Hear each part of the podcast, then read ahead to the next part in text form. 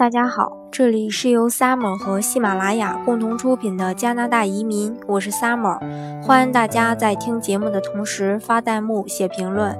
想要了解更多移民资讯，请添加微信幺八五幺九六六零零五幺，或关注公众微信号老移民 Summer。加入国内外最专业的移民交流平台，一起交流移民路上遇到的各种疑难问题，让移民无后顾之忧。本期节目给大家分享的内容是：加拿大雇主担保移民到底是什么？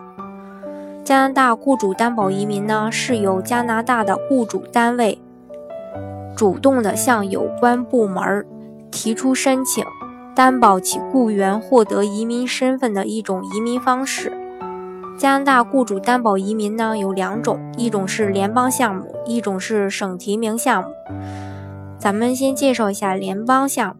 联邦项目呢，就是指联邦技术移民申请时呢，分为独立申请和雇主担保申请。独立申请就是申请人单纯靠自身的条件累计分数，而雇主担保呢，则是自身分数再加上雇主担保的额外的十五分。此外呢，两者最大的区别在于，独立申请受紧缺职业列表的限制，而雇主担保不受紧缺职业列表的限制。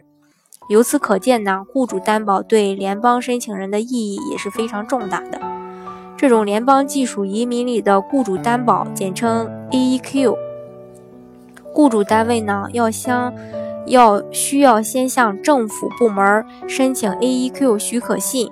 获批后，申请人才可以提交移民申请。而省提名呢，各加拿大各省的规定，这是省提名技术移民呢，必须要有雇主担保提交申请。省一级就没有独立的申请这回事儿了。因此，加拿大雇主担保移民这个词儿，很多情况下其实是指省提名的技术移民。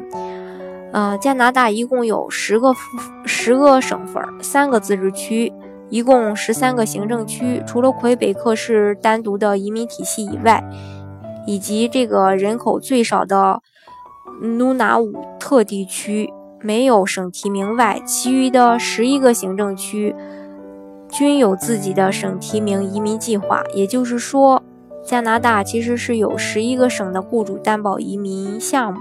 但是实际上可以操作的只有两到三个，原因呢，在后嗯以后的节目中会给大家一一开讲。